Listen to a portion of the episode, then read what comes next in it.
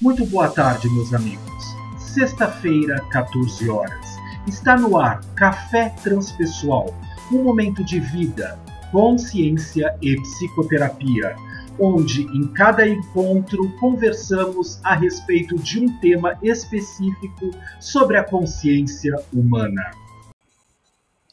E na tarde de hoje, gostaríamos de convidá-lo à reflexão da palavra fé. Você é uma pessoa de muita fé? Você tem fé? Você é uma pessoa de pouca fé? O que na verdade significa quando nós dizemos ter fé, estar vivendo em fé? É sobre isso que vamos falar na tarde de hoje. Quando nós falamos a respeito de fé, nós pensamos na grande máxima que, através de uma das grandes tradições que é o cristianismo, que a psicologia transpessoal também acolhe e abarca, pensando nos ensinamentos de Jesus, quando ele nos ensina de que a fé pode ser do tamanho de um grão de mostarda e que se nós, enquanto homens, enquanto humanos, tivéssemos a fé do tamanho do grão de mostarda, nós diríamos para a montanha: saia daqui, passe para lá, e assim seria feito. Claro que Jesus utilizava de parábolas e de exemplos, alegorias, para que fossem captados e entendidos com o estado de consciência onde ele as proferiu a estas palavras. Quando nós pensamos, nós sabemos que pela física não existe a possibilidade de dizer para a montanha passe daqui para lá, porque ela está fazendo parte de todo o nosso globo terrestre a não ser que houvessem outros movimentos tectônicos de massas, do magma, dos próprios é, é, energias que existem no interior da própria Terra, né, do núcleo e, do, e mesmo das camadas intermediárias, para fazer com que a Terra se partisse num pedaço para outro, assim como já ocorreram tantos outros movimentos de reposição de locais para a estrutura que nós temos do planeta nesse momento geograficamente falando. Mas ele queria dizer que, a partir do momento que nós estamos embasados na essência, vou repetir, a partir do momento que estamos embasados na essência, que foi tema do nosso podcast da, da semana passada, nós, de alguma maneira, podemos estar trabalhando com força para que assim consigamos, de alguma maneira, fazer com que estejamos ligados ao nosso self individual e, por conta disto, permitimos a fluidez do self universal ou da consciência universal para que possa ser transmitido e passar através das nossas atitudes. Fé, força em essência força em essência, força na essência. Tenho visto nos atendimentos psicoterápicos online que estamos fazendo hoje, ou mesmo nas aulas, nos cursos de pós-graduação, tanto do LEDEC, no espaço onde eu trabalho, ou mesmo nas outras universidades onde estou vinculado nos cursos de pós em psicologia transpessoal, as pessoas vivendo e vibrando com muita dor, com muita desarmonia no seu caminhar, porque elas não estão centradas na própria essência. E não vamos nos demorar muito em relação a isso, porque falamos na semana passada, no último episódio, sobre estar centrado e equilibrado na essência. Hoje vamos falar a respeito da força de atuação quando nós estamos embasados nessa essência. Tudo flui, por quê? Porque nós não estamos totalmente apegados ao nosso ego, nós não estamos dominando a questão da egolatria. Eu preciso ter para ser. Pelo contrário, eu sou. Se eu tenho, é consequência, mas não estou preocupado com isso, porque eu sou a fluidez da essência que habita o meu ser no estado mais profundo e que possa ser manifesto no melhor grau de manifestação e consciência aqui agora. Muitas vezes nós queremos a perfeição e o fato de querer continuar trabalhando em busca desta perfeição, como se ela estivesse acontecendo no presente momento, nos coloca distante desta essência, porque a essência ainda está acoplada, envolvida com um dos corpos que compõe o nosso perispírito, do corpo mental, chamado ego, e que ele vai junto conosco de encarnação para encarnação, até que nós consigamos, de alguma maneira, lapidar este melhor professor, o professor mais próximo que está em contato conosco mesmo, que são as nossas mazelas, as nossas imperfeições, e que no contato que fazemos conosco mesmo, por exemplo, quando estamos encarnados e no contato que fazemos com os outros, nas nossas relações positivas ou negativas, e positivas e negativas, já explicamos que depende do estado de consciência que estamos vibrando e por isso enxergamos através do nosso campo consciencial esta emoção como aquilo sendo bom porque atende à minha necessidade ou ruim porque não atende à minha necessidade. Então, isto ainda é um caminho evolutivo imperfeito da manifestação do estado de consciência. Porém, voltando, quando nós, de uma certa forma, estamos vibrando na sintonia da nossa verdadeira essência, nós estamos colocando força para que ela possa fluir no universo.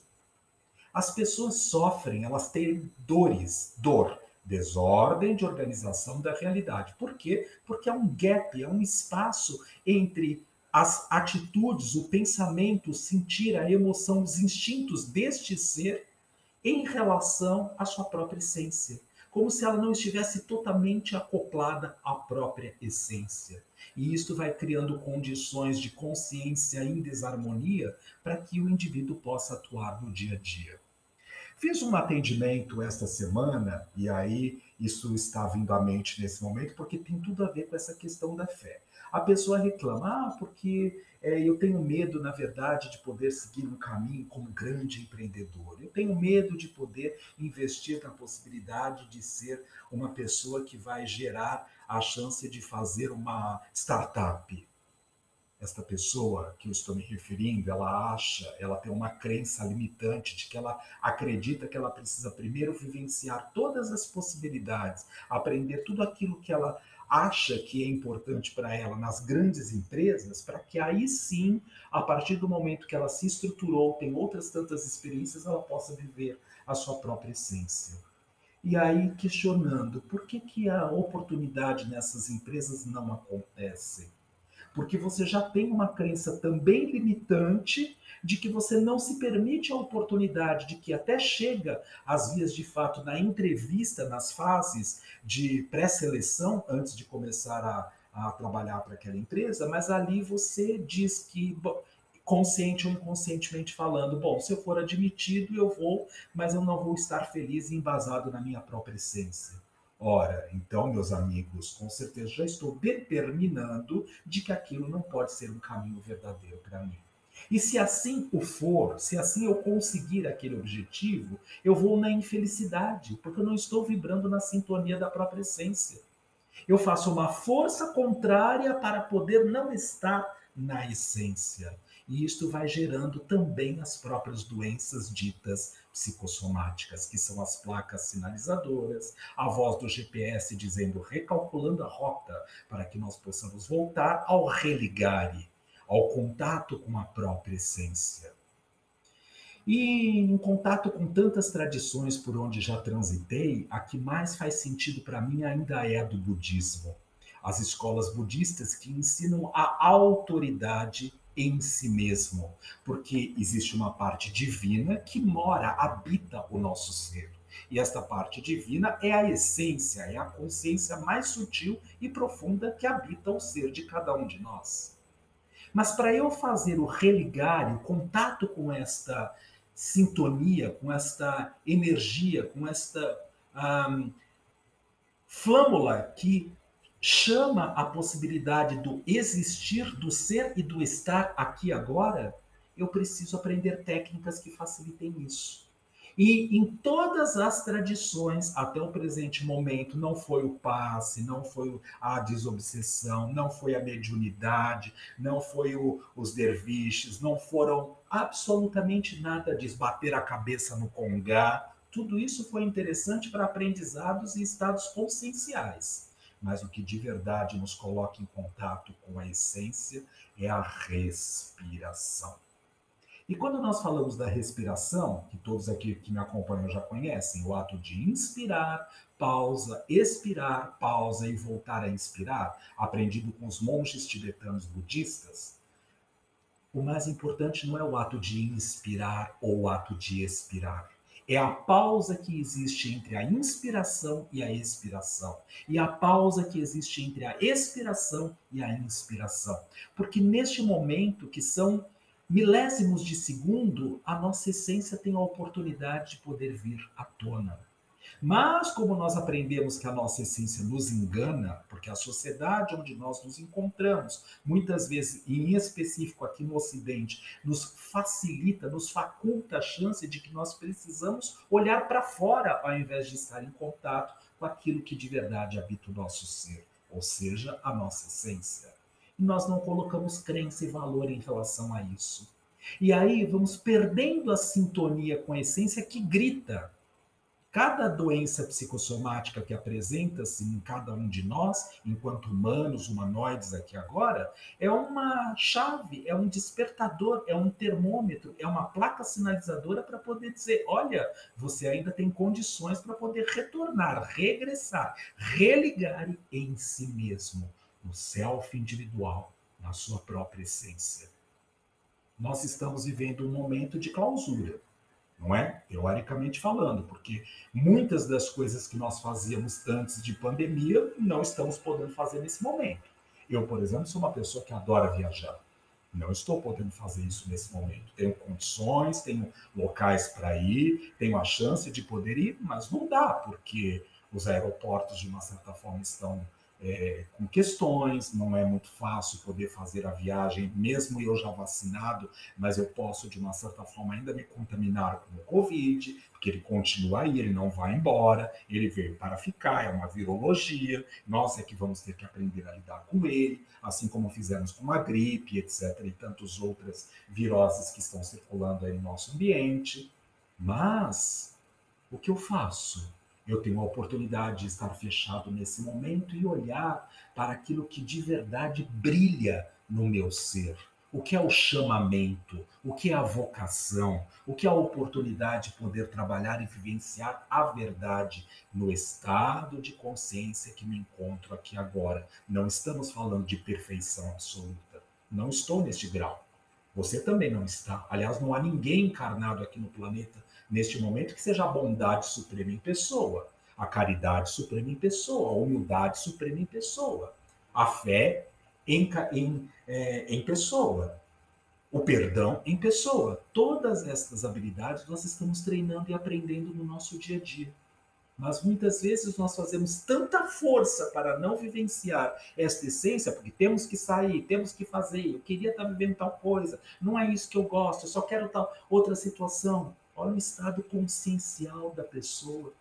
Não parou nem para poder observar que ela é capaz de observar o ato de inspirar, pausa, expirar, pausa e voltar a inspirar.